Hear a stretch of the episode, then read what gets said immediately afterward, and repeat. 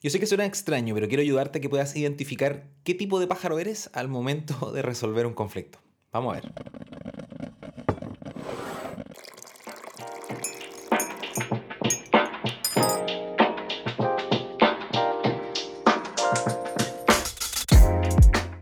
¿Cómo estás? Bienvenida, bienvenido nuevamente a compartir un cafecito.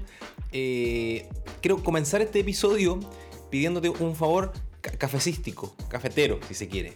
Me ha pasado que, bueno, sin haberlo premeditado, ¿no? Los últimos episodios eh, hice, hice un poco el chiste de, yo supongo que tú no te estás tomando un cafecito, bla, bla, bla, porque eh, me imagino que estás escuchando este episodio mientras haces otras cosas. Está fantástico. De hecho, en este episodio te dejo una encuesta abajo en donde coloco una lista de acciones para que tú me puedas contar en qué momento escuchas este podcast. Si cuando estás cocinando, cuando haces aseo, camino al trabajo, mientras haces ejercicio, de verdad te sientas a tomar un café mientras meditas en las cosas profundas de la vida, en fin. Pero quiero, quiero hacer un ejercicio pensando en el fin de año, pero quiero hacerlo con tiempo, aunque ya estamos como un mes y medio del fin de año. Es que me puedas enviar una foto con tu cafecito, o con lo que sea que tomas, una copita de vino, una cerveza, un té, una agüita de hierbas, lo que venga que me lo puedas enviar eh, por Instagram, yo la descargo de ahí, o que me la puedas enviar por correo electrónico, dejo el correo escrito en la descripción de este episodio, pero es hola no es un correo electrónico muy difícil, y que me, envías, me puedas enviar tu foto, tu selfie o lo que sea, eh, con tu cafecito ideal, si le puedes poner un poco más de sazón y con ahí como que estás escuchando el podcast, no sé qué, porque pretendo hacer un reel a fin de año con eso como un resumen de cómo estuvo este año. Listo, no te pregunto, no te pido más cosas, entremos. Tipos de pájaros en los conflictos. Suena raro y, la verdad es que eh, voy, a, presentarte dos... Eh, dos propuestas metodológicas que son algo así como test de personalidad pero que, están traspasados hacia la resolución de conflictos. Resulta que yo hago una asignatura en un centro de formación musical y es una, asignatura de gestión y de industrias eh, creativas, artísticas, musicales. Y dentro de eso hay una parte donde hablo de negociación, cosa que yo estudié por mi propio interés. Estudié eh, algunos libros y algunos manuales de negociación de, Harvard, que son unos muy, muy conocidos. Otro día vamos a hablar de eso. Pero dentro de, esa rama de cosas de negociación, eh, investigando hace ya hartos años atrás, encontré eh, una cosa que se llama el test de las aves. Y este test de las aves se lo atribuyen a un tal Richard Stephenson o algo así, eh, yo busqué a ese tal eh, Stephen, eh, perdón, Richard Stephenson, me parecía cualquier cosa cuando yo buscaba a esa persona, pero dicen que este señor Stephenson y creó este test basándose en los estudios de un tal doctor Gary Couture, ese doctor Gary Couture sí existe. Pero lo que pasa es que este test de las aves aparece en puras revistas como de esas de medio pelo, ¿no? Como de, de, de mala calaña. Eso, son como esos test de Facebook, así como qué superhéroe eres o qué princesa de Disney. Ya, bueno, qué ave eres. Sin embargo, eh, ah, bueno, ah, y ahora estos nombres del doctor Gary Couture o Richard Stevenson son nombres completamente irrelevantes, no vale la pena que te detengas, solo te los menciono para que sepas que hice la tarea. Hace varios años atrás, pero como estaba preparando las clases para esto que te estaba contando, volví a repasar mis apuntes de negociación y me volví a encontrar con estas cosas que me había olvidado. Entonces, claro, esto no tiene mucho rigor académico, esto que te voy a contar. Eh, y tiene pinta de, test de Facebook. Sin embargo, tiene pinta de como de revista de adolescentes, así como descubre quién sería el amor de tu vida. Eh, sin embargo, aunque es poco serio y poco académico, aunque tiene nombres de académicos por detrás, el test de las aves, a mí me ha servido muchas veces para identificar cómo me estoy comportando yo o cómo se está comportando la gente alrededor mío cuando tiene que resolver conflictos o cuando me ha tocado resolver conflictos. Ahora, un pasito para atrás en esta lógica de resolver conflictos. Eh, eh, todos estamos sometidos a distintos tipos de conflictos, eh, todo el día, todo el tiempo, conmigo mismo, con mi, con mi pareja, con mi mamá, con mi papá, con mi jefe, con mis hijos, con mis amigos. Eh, tenemos que lidiar con negociaciones, desde qué vamos a comer hoy día, qué vamos a hacer el fin de semana, hasta negociaciones tan rupestres o tan sencillas como me como esa galleta o me como un pedazo de pan, me levanto cinco minutos antes o me levanto cinco minutos después. Y esas negociaciones que yo hago conmigo mismo, ambas partes de mí ponen sus argumentos sobre la mesa y a veces gana una parte y, gana ese de levantarse temprano o de no comer pan y otras veces gana la otra parte de comer muchos carbohidratos y levantarme más tarde. Eh, Entonces, se me, hace, se me hace necesario ofrecerte algunos elementos que tienen que ver con la resolución de conflicto, elementos que son de carácter académico, pero también son de carácter como más simpático y que de hecho tú podrías después comentarlo con, con la gente a tu alrededor. Ahora, este test de las aves, muy poco académico, pero muy simpático, está presentado como un test de personalidad, para identificar qué tipo de persona eres. Y, la verdad es que yo creo que ahí anda muy mal. Como un test de personalidad es pésimo porque la personalidad es mucho más grande que simplemente los nombres de un pajarito. Y, su, y, su, y, las características de ese pajarito muy estereotipadas por los demás. Eh, entonces no se podría la personalidad conceptualizar en algo tan chiquito como el nombre de un pájaro. Sin embargo, eh, sí me, sirve, me, hace mucho sentido en, un aspecto de la vida que es la resolución de los conflictos o el abordaje, porque a veces no se resuelven los conflictos, pero cómo alguien, alguien entra a una conversación, cómo alguien entra a un proyecto, cómo alguien entra a una negociación, cómo alguien entra a pedirle permiso a su esposa para salir con los amigos o al ejecutivo del banco para pedirle un crédito. La forma en la que abordamos esos conflictos eh, se pueden traspasar a, a, a, este del test de las aves. Te voy a presentar otra, otra herramienta más académica que esta, pero con esta empezamos porque me parece que es más blandita. Eh, el sentido es, eh, eh, es que tú puedas identificar qué tipo de aves eres, qué tipo de ave eres, perdón. Y que puedas al mismo identificar qué tipo de ave es la persona que está al frente. Para que puedas ahora resolver este conflicto o esta situación de la mejor manera posible. Porque yo quiero que no que ganes los conflictos, sino que lo resuelvas bien. Entonces, eh, y, bueno, y lo importante de esto es que puedas resolver bien tus conflictos. Y, y que, esa, que esa solución o resolución de tus conflictos signifique que no se deteriora la relación, que ninguna de las dos partes siente que se lo jodieron, que lo estafaron, que salió perdiendo, que fue perjudicado. Y, que incluso que después de haber resuelto esto, la relación o, los vínculos salgan fortalecidos y, y, no con esa sensación de no voy a volver nunca más a este lugar. Entonces, bueno, al hueso, definiciones cortitas. El test de las aves dice esto.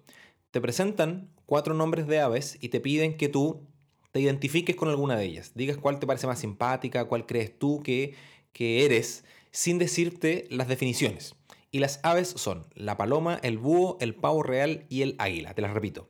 Paloma, búho, pavo real y águila. Entonces te pido que tú hagas el ejercicio. ¿Con qué ave sientes que te identificas o cuál te cae mejor o cuál, no sé, ave, ¿no? Y te hago una aplicación ahora sí, te vamos a la bajada, porque el test es eso, no tiene más herramienta académica que preguntarte qué ave crees tú que eres. Eh, te voy a hacer unas definiciones un poco más, más globales, ¿no? La paloma es obviamente amante de la paz, porque la paloma de la paz, ¿no? Y, eh, y, es muy amable, muy dócil. El búho es lógico y es muy inteligente, muy sabio. Claro, porque está la caricatura del búho como un animalito que usa lente, que es muy serio, muy callado, habla poco. Aunque la verdad es que el búho es un carnicero que es horrible, es una máquina de matar silenciosa como un ninja. El pavo real es llamativo, extrovertido, fanfarrón. Y el águila es audaz, decisiva, asertiva, incluso violenta, eh, eh, con, con, un sentido de poder y autoridad muy presente. Entonces, claro, lo más probable es que tú no seas uno de estos. Lo más probable es que seas un poco de uno y un poco de otro, que tengas algunos rasgos más acentuados de una cosa o de otra, porque nosotros no somos blanco y negro, lo hemos hablado 20, o sea, lo hemos hablado. Yo te lo he comentado 20.000 veces acá en, estos episodios somos grises, ¿no? Somos, somos una cosa que va ahí media diluida y algunos días somos más águila, otros días somos más paloma. Eh, ahora, lo relevante es que sí hay algunas imágenes, por eso te decía yo que para, no para la personalidad, no como un test de personalidad, sino que para abordar los conflictos. Estas imágenes sirven mucho. Eh, porque la paloma, por ejemplo, es evasiva. La paloma no se va, sigue ahí. O sea, si tú te paras al lado de una paloma, se corre. Eh, pero eh, no hace nada al respecto, no hace ni un ruido, solo se corren, cada vez que pueden se corren, pero siguen ahí. Entonces evaden los problemas, evaden los conflictos, te dejan el visto en WhatsApp. Eh, eh, las palomas no, no, no quieren dejar de ser parte de esto, pero tampoco quieren hacer nada para resolverlo. Son evasivas. Y hay gente que es así, yo muchas veces soy así. Los búhos, muy en la caricatura del búho, ¿no? Hablan poco, su presencia no pasa desapercibida, están ahí, pero no hacen mucho. Ahora, cuando tienen que decir algo, en general es algo inteligente, o es algo profundo, o es algo que aporta otra mirada a la situación. Eh, entonces, como que aportan poco, pero bueno. Eh, y probablemente hay algunas personas que son búho. Yo soy cero búho porque hablo mucho, no hablo poco. Aunque intento tener a veces perfil bajo, soy más paloma que, que búho en ese sentido. Luego están los pavos reales, que son estos, estos extrovertidos, que pavonean, ¿no? Nunca mejor usada la expresión, que ostentan, que hacen aspavientos, que, que son vanidosos, son... Eh, eh, eh, quieren que los mires, quieren, quieren llamar tu atención, y muchas veces por atributos o por características superficiales, por cosas que no son de fondo, simplemente quieren llamar la atención y que todo el mundo sepa que están ahí. Y luego vienen las águilas, que son los winners, ¿no? Son son los que sienten que tienen la razón y que todo el mundo está equivocado y que por lo tanto su idea es la mejor, ellos debieran ser los que lideran, eh, todos deberíamos hacerles caso porque son los mejores. Eh, como el típico capitán, es el capitán del equipo de la secundaria, eh, ese como que, de la película gringa, ¿no? Como que, como que su chica es la mejor chica que puede haber y capitán, dinos qué es lo que tenemos que hacer. Ese, ese, ese es el águila, ¿no? Una persona que la mayoría de las veces cae muy mal. Ya, esta clasificación de palomas, búhos, pavos reales y águila, insisto, es una clasificación superficial, es un test casi que parece de chiste, pero igual te quiero dejarte la pregunta. ¿Tú cuál de estos sientes que eres más predominantemente? Al momento de resolver un conflicto, porque probablemente en tu vida cotidiana, con tus propias cosas, contigo mismo, eres una cosa distinta a cuando te toca negociar algo con tu pareja, cuando te toca negociar algo con tu jefe, cuando te toca negociar algo con tus amigos, con tus hijos, con tus padres, con quien sea que te toca negociar, o contigo mismo. Porque, por ejemplo, hay gente que, los episodios anteriores hablamos de, salud física, ¿no? Hay gente que es muy paloma consigo mismo y se evade. Y es como, hoy tengo un dolor en una muela, o tengo una cosita que me salió en el ojo, o hay una uña del pie que me está molestando. Pensando en el cuerpo, en, el aspecto físico del cuerpo, ¿no? Y se evaden. Y dicen, ah, bueno, no importa, no sé, me tomo un analgésico y seguimos como si no pasara nada. Y evaden el problema. Eh, entonces, bueno, distintos pájaros, ¿no? La pregunta, ¿Qué pájaro de estos crees tú que eres? ¿Qué ave, no? y, y, por otra parte, ¿con qué tipo de aves te toca compartir? ¿Con palomas, búhos, pavos reales o águilas? Ahí te la dejo. Ahora, salgamos de este test que parece un verdadero chiste y muy poco serio, aunque simpático, y, a mí me parece muy asertivo como, como un camino de entrada para la resolución, de conflictos. Eh, salgamos de este test del corazón y ahora sí, hay una, una herramienta que es académica, universalmente aceptada, que fue, es un modelo desarrollado por, por Kenneth Thomas y por Ralph Killman. Eh, y de una forma muy original, el método se llama el método de Thomas y el método de, perdón, es el, el, método de gestión de los conflictos de Thomas y Killman, desarrollado en 1974, o sea, tiene ya harto tiempo hecho el, el test este. Y el modelo, la verdad es que es bien simple. Eh, tiene una base científica, obviamente, y, yo me juego la vida por, los principios científicos que, sostienen este, este modelo, eh, pero eh, tiene una expresión gráfica. si, si, tú pudieras, bueno, la gente que está viéndolo en YouTube, le voy a dejar aquí un, un screenshot de cómo es el modelo gráfico del, del, del, modelo de Thomas y Killman, pero, pero ustedes que lo están escuchando, que son la mayoría de ustedes, y a mí me encanta además que me escuchen, hago el video de YouTube porque hay que hacerlo, pero, pero me encanta más el podcast en audio síganme por favor en la imaginería para que puedan graficar en su mente eh, cómo es este modelo y cómo es su gráfica, ¿no? Este modelo es un, un gráfico de dos ejes, esos que tienen una línea vertical, una línea horizontal y se distribuyen cosas en este, en este campo, ¿no? en, este, esta gráfica. Eh, y estos dos ejes son la afirmación por una parte y la cooperación por otra parte son dos ejes, ¿no? Una línea que va para arriba, pongámosle que esa es la afirmación, y una línea que va en horizontal, que es la cooperación. Y entre medio queda todo este campo hecho para poder poner cosas. Son los típicos que aprendiste en el colegio probablemente, ¿no? Estas gráficas con un eje X y con, una eje, con un eje Y o Y, eh, uno vertical, uno horizontal, y las cosas se distribuyen dentro de este gráfico. Algunas cosas están más cerca de la X, otras cosas están más cerca de la Y, en fin. Bueno, teniendo estos dos ejes de la afirmación, y de la, de la eh, cooperación, los profes eh, Thomas y Gilman proponen que hay cinco tipos de, personas, que hay, hay cinco tipos de, sujetos que son diferentes para abordar o para gestionar los conflictos. Pero antes de eso, te explico cuál sería el, el eje de la afirmación.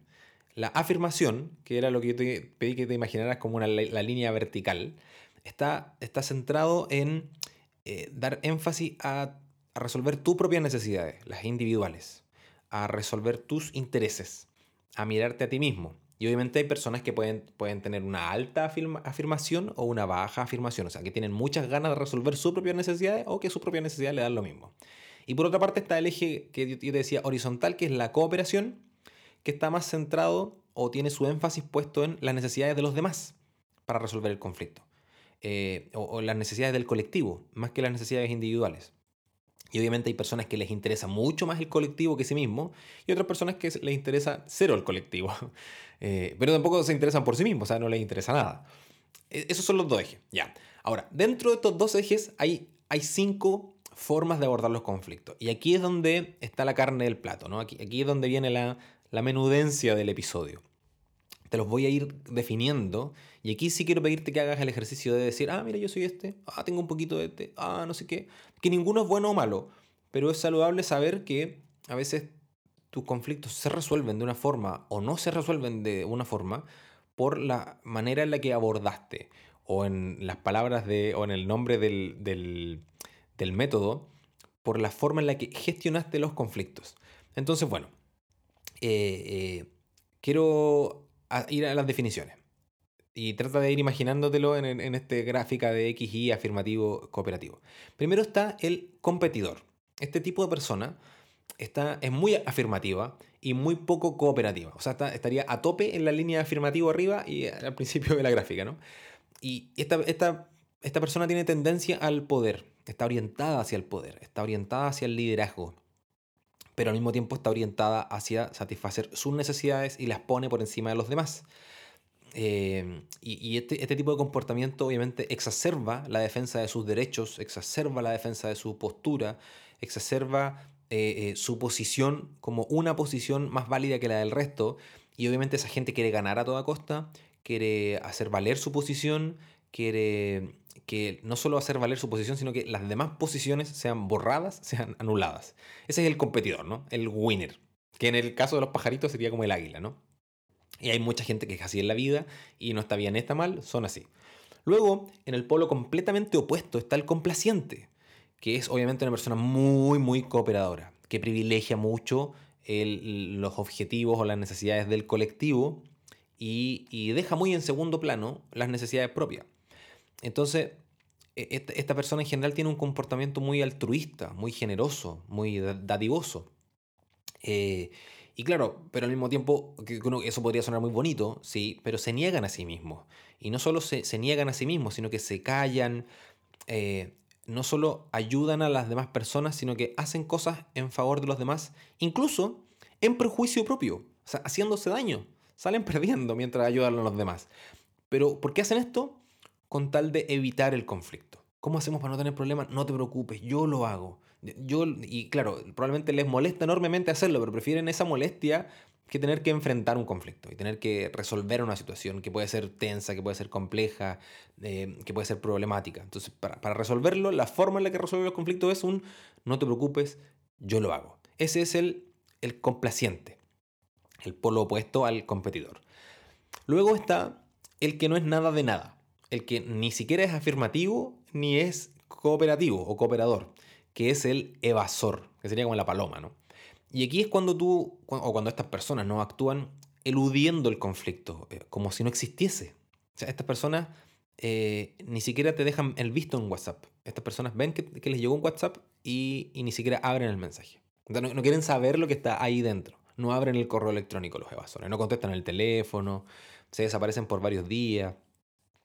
Y, esta persona, básicamente, o, esta forma de abordarlo, de evasores, eh, ni siquiera resuelve los conflictos, porque los deja en las manos de otras personas. O sea, los evasores dicen, ok, que alguien arregle esto. Y yo no sé, permiso. Y, o se quedan ahí mismo, o se desaparecen, pero es la, típico que hacía tu papá cuando tú le ibas a pedir permiso cuando eras adolescente para ir a una fiesta y tu papá te decía pregúntale a tu mamá y que tu mamá resuelva, ¿no? Eh, evadir, evadir completamente eh, la, resolución del, conflicto. O bien, eh, como es en mi caso, yo muchas veces para algunos tipos de, conflictos soy evasivo, para los que me parecen que son de poca importancia, prefiero postergarlos y evitar el conflicto, preocuparme de las cosas que son relevantes, porque si son cosas de, poca relevancia, los dejo, ah, después lo arreglo. Problema de Sebastián del lunes y, lo dejo para más adelante. Eh, que no, está tan bien tampoco. Y, claro, me pasa mucho que con conflictos, por ejemplo, o con situaciones que son poco relevantes, como, no sé, tengo que limpiar el balcón porque llovió el otro día y quedó lleno de barro, de hojas y de cosas, ah, lo dejo. En chileno, dicho como en un lenguaje coloquial chileno, yo me hago el weón, siempre de weón. Como que, ah, no sé, después lo vemos, voy a hacer como que no ocurrió. Y otro día me preocuparé. Lo que está pésimo, porque no resuelvo los conflictos, sino que hago como que no existen. Luego en el, top de todo, o sea, el que es ultra afirmativo y es ultra cooperativo, está el colaborador. y el colaborador es súper cansador.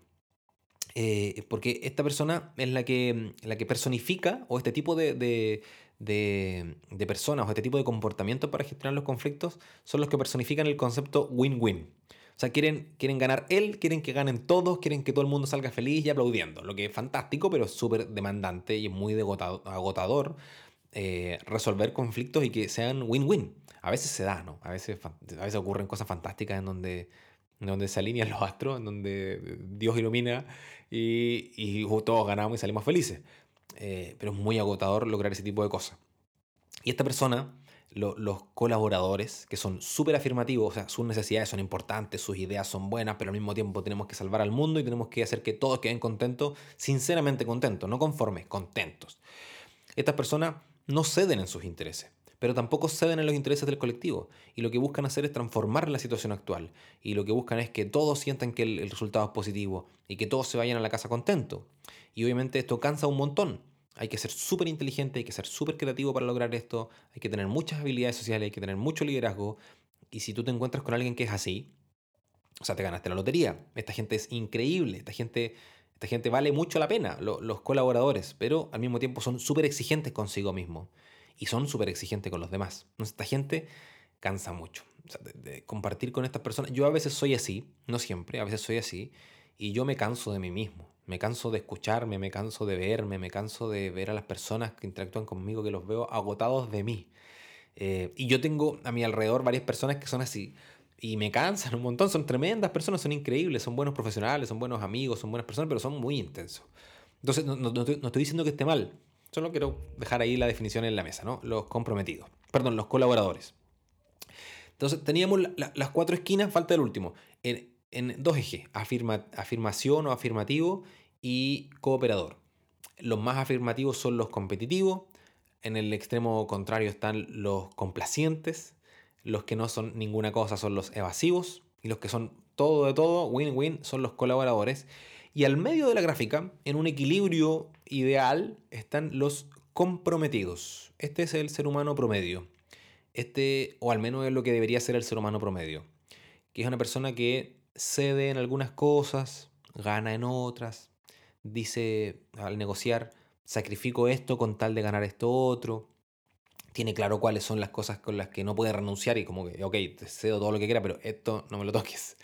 Eh, y sabe que no se puede llevar el 100% a casa, entonces se acomoda para sentir que no sale perdiendo aunque tenga que renunciar a algunas cosas, eh, para sentir que él no perdió tanto y que los demás tampoco. Es muy adaptable la persona comprometida y prefiere mantener las relaciones, prefiere mantener los lazos, los vínculos, o mantener el proyecto eh, y que todo salga medianamente bien, en lugar de preferir ganar. O sea, ¿sabéis qué? Mira, hagámoslo bien, tranquilo, todo el mundo, vamos a tener que seguir trabajando, entonces, en lugar de que uno gane y que sienta que, que, venció en este conflicto, mejor que todos nos vayamos medianamente conformes para casa porque vamos a tener que volver a encontrarnos el lunes y volver a mirarnos la cara. Entonces el tipo, el tipo comprometido o la tipa comprometida le hace muy bien al grupo y la mayoría de nosotros somos eso, ¿no? Como que no, no somos tan winners ni tampoco somos tan evasivos, o yo supongo que la mayoría de nosotros somos así, ¿no?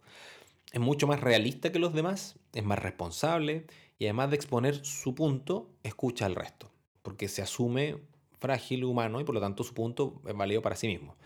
Yo al, menos aspiro a hacer esto, a ser una persona comprometida, eh, pero me cuesta mucho, me cuesta mucho porque a veces soy súper evasor, como te acabo de decir, otras veces soy súper, súper, súper eh, colaborador y quiero los win-win. Soy muy poco, muy poco eh, competitivo. Soy, muy poco de tratar de yo ganar y que tengo la razón, no tanto. Entonces, bueno, trato de mantenerme en este equilibrio del, comprometido, este, este, punto intermedio. Hasta aquí. el resumen, muy sencillo. Sea que, quieres recibir para ti el test de los pajaritos, de las aves, de la paloma, el búho, el pavo real, el águila, O bien quieras tomar esto que es mucho más académico, que al final es como la misma cosa, pero con base científica, ¿no? que es el, método de gestión de conflicto de Thomas y Killman.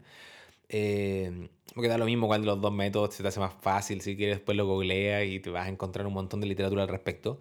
La pregunta es, ¿cuál estilo o cuál forma de abordar los conflictos se te hace más natural? Se sale de las tripas o se te hace más cómodo. No con qué pajarito te identificas, sino que cuál es el que te sale cuando te ves enfrentado a un conflicto. O cuál es el que te sale cuando te ves enfrentado a un conflicto familiar y a veces los conflictos laborales los abordas de forma distinta que los conflictos familiares. O a veces los conflictos financieros los, abordas de forma distinta cuando tienes que resolver un conflicto de salud, por ejemplo. Eh, y así. Eh, lo importante sería que tú identifiques, digas, soy más paloma, o evasor, o soy más águila, o competitivo, o soy más búho y comprometido. Y ahí, que, puedas ir identificando cuál te queda más cómodo, cuál te sale con más naturalidad. Y que al mismo tiempo en estos espacios, en estos ambientes, en estas áreas de tu vida en donde tienes que resolver conflictos, que puedas identificar cómo son las otras personas. A veces tu pareja es evasora, o a veces tu pareja es competitiva, o es águila. Eh, a veces tu jefe es un evasor. Ah, yo tuve un jefe que era evasor, que no respondía a los correos, que no había forma de, de que me aprobara un presupuesto, que no quería arriesgarse gastando plata. Era un desastre trabajar con esa persona porque todo iba muy lento y era el que tenía el rol del liderazgo. Entonces, bueno, que lo puedas identificar. Entonces, ya sea búho, perdón, ya sea paloma, búho, águila o pavo real, o ya sea competitivo, eh, complaciente, evasor, colaborativo o comprometido, sea cual sea, el primer paso que identifiques. Que identifiques, que te conozcas, que mires para adentro, que sepas si no estás de acuerdo con lo que piensas y con la forma en la que eres, bueno, hazte cargo y quizás tienes que dejar de ser tan paloma o quizás tienes que dejar de ser tan competitivo y quizás tienes que hacer algún caminito un poco más en, el sentido opuesto para nivelar un poco las fuerzas eh, al momento de resolver conflictos y que la resolución de conflictos justamente conlleve a eso, ¿no? A que tus problemas, ya sea que te estás negociando contigo mismo levantarte temprano o comer carbohidratos, o que estás negociando con el ejecutivo del banco que te va a prestar plata para un proyecto grande, que lo puedas resolver de la, o gestionar, porque a veces los conflictos no se resuelven, se, se gestionan de la mejor manera posible hasta aquí el episodio de hoy. No quiero despedirme sin antes hacer el anuncio publicitario de todos los, de todos los episodios, ¿no? Está en el link de este episodio, el link a, dije dos veces el link, el enlace para eh, ir a coffee.com, en donde tengo un perfil activado, donde si tú quisieras invitarme un cafecito a mí, estaría fantástico. Recordarte que dejé en el pie de este episodio en Spotify, si lo estás viendo en YouTube, eso no existe, en Spotify, una encuesta para que me cuentes en qué momento de tu vida escuchas estos episodios. Y lo último, eh, si te tomas realmente un cafecito, o si no, bueno, hazme la mímica, porque mi intención es compartir con la gente que no escucha el podcast que existe gente. Hay un mundo aquí de personas que están escuchando, son en promedio 250, 300 personas por semana que escuchan el episodio y me gustaría eh, que contar, contarle a los demás que ustedes existen y que no estoy hablándole solo al ciberespacio. Así que envíenme su foto por Instagram o mi correo electrónico hola arroba que tengan una bonita semana, que puedan resolver bien sus conflictos y que tengan una vida feliz. Cuídense harto, tomen cafecito y un besín. Chao.